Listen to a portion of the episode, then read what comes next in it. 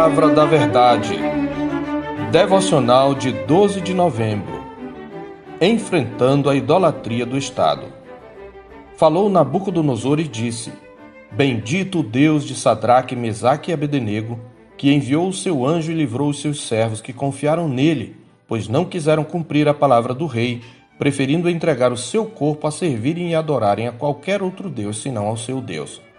Portanto, faça um decreto pelo qual todo povo, nação e língua que disser blasfêmia contra o Deus de Sadraque, Mesaque e Abednego seja despedaçado e as suas casas sejam feitas em monturo, porque não há outro Deus que possa livrar como este. Daniel 3, 28 e 29. Nabucodonosor levantou um monumento sagrado como símbolo de seu poder estatal. Era costume dos reis erigirem imagens de si mesmos nas províncias do império, primeiramente como reconhecimento de sua divindade segundo como emblema de sua soberania. Isto era feito especialmente nas províncias onde não apareciam pessoalmente. A cúpula governamental é convocada e obedece à ordem do rei, nos versos 2 e 3. Oito classes da elite política de todas as províncias são citadas. Quando os grandes oficiais do reino se colocam em pé e se preparam para se prostrarem perante a imagem, eles a estão consagrando solenemente como símbolo do poder mundial de Nabucodonosor e sua glória divina. Os povos, nações e homens de todas as línguas sob o domínio do império também são convocados para adorar a estátua e obedecem à ordem do rei, nos versos 4 a 7. A intenção é unir o reino sob uma só religião estatal. Prostrar-se perante a estátua não era apenas uma manifestação de reverência e reconhecimento do poder mundial, mas também das suas divindades. Conforme lemos no capítulo 1, versos 19 e 20, tendo se destacado no meio da classe intelectual do reino, os amigos de Daniel passaram a assistir diante do rei. Até então, o procedimento deles como homens públicos era ilibado, mas o decreto real choca-se com uma lealdade maior, a lealdade ao Deus de Israel. O conflito é entre uma religião pagã e sincrética e o Deus Altíssimo. Para as nações politeístas, curvar-se diante de mais um ídolo era coisa de só menos, mas não para os filhos do reino. Ao que parece, a recusa em adorar a estátua foi discreta e os três não entraram em conflito aberto com Nabucodonosor. Eles precisaram ser denunciados.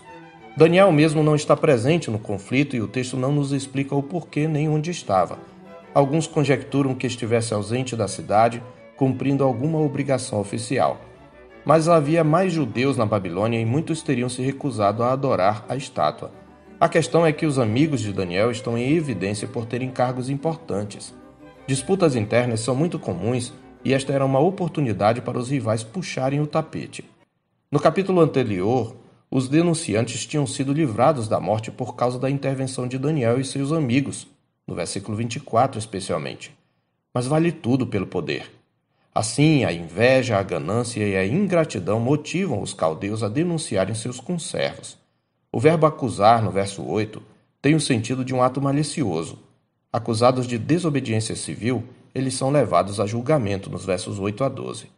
A fé professada por eles constitui-se um obstáculo ao projeto de poder e precisa ser detida. Furioso, Nabucodonosor os inquire acerca da acusação, dá-lhes oportunidade de se retratarem, ameaça lançá-los na fornalha e os desafia. E quem é o Deus que vos poderá livrar das minhas mãos? No verso 15. Agora não há mais como se esquivar. É a hora deles testemunharem se importa mais obedecer a Deus ou aos homens. Suas duas lealdades estão em conflito. É o momento do enfrentamento da religião e do poder estatal. Conforme está escrito nos versos 16 e 17, eles responderam: Ó oh, Nabucodonosor, quanto a isto não necessitamos te responder. Se o nosso Deus, a quem servimos, quer livrar-nos, ele nos livrará da fornalha de fogo ardente das tuas mãos, ó rei. Se não, fica sabendo, ó rei, que não serviremos a teus deuses, nem adoraremos a imagem de ouro que levantaste.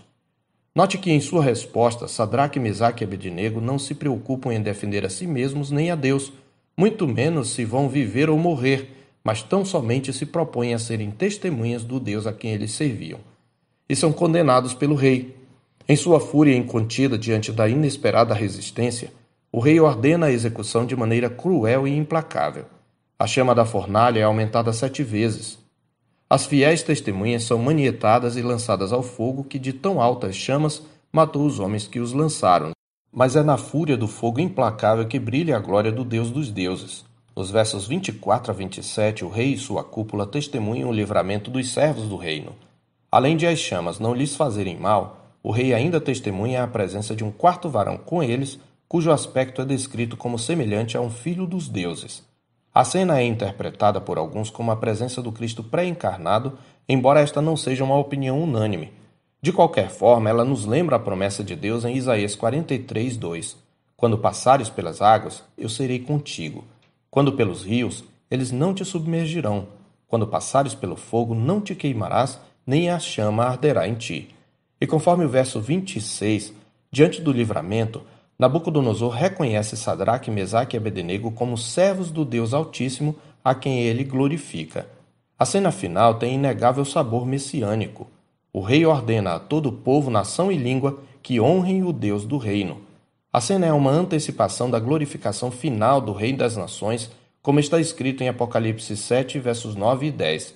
Depois destas coisas, vi e eis grande multidão que ninguém podia enumerar, de todas as nações, tribos, povos e línguas, em pé diante do trono e diante do Cordeiro, vestidos de vestiduras brancas, com palmas nas mãos, e clamavam em grande voz, dizendo: Ao nosso Deus que se assenta no trono e ao Cordeiro pertence a salvação. Temos muito a aprender com Sadraque, Mesaque e Abednego.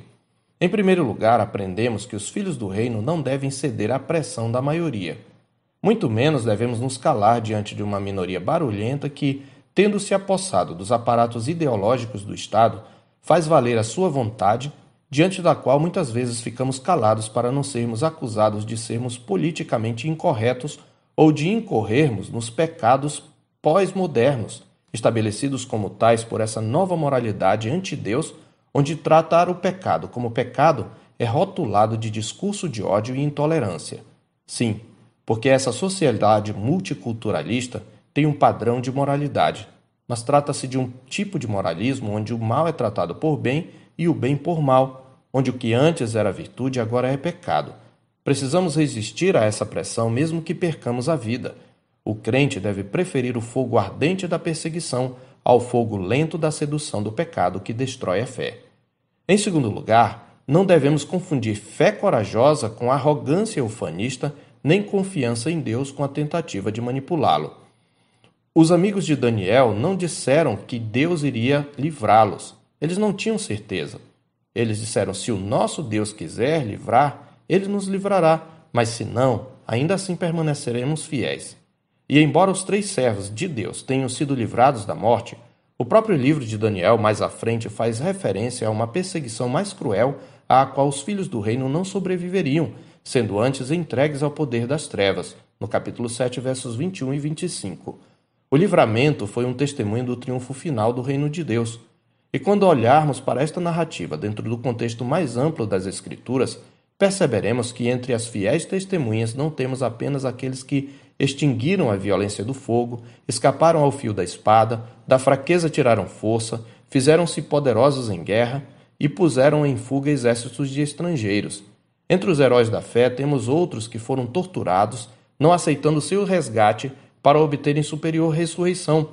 Outros, por sua vez, passaram pela prova de escárnios e açoites, sim, até de algemas e prisões. Foram apedrejados, provados, cerrados pelo meio, mortos a fio de espada Andaram peregrinos, vestidos de peles de ovelhas e de cabras, necessitados, afligidos, maltratados, homens dos quais o mundo não era digno, errantes pelos desertos, pelos montes, pelas covas, pelos antros da terra, conforme Hebreus 11, 34 a 38. Em terceiro lugar, aprendemos que a provação da fé robustece a alma, dá virilidade ao espírito e coragem ao coração. Uma vida cristã fácil enfraquece a alma. Vivemos num mundo hedonista que não suporta a aprovação e uma mensagem diabólica tem sido ouvida dos próprios púlpitos cristãos que você tem que ser feliz. Mas este não é o objetivo maior do cristão neste mundo.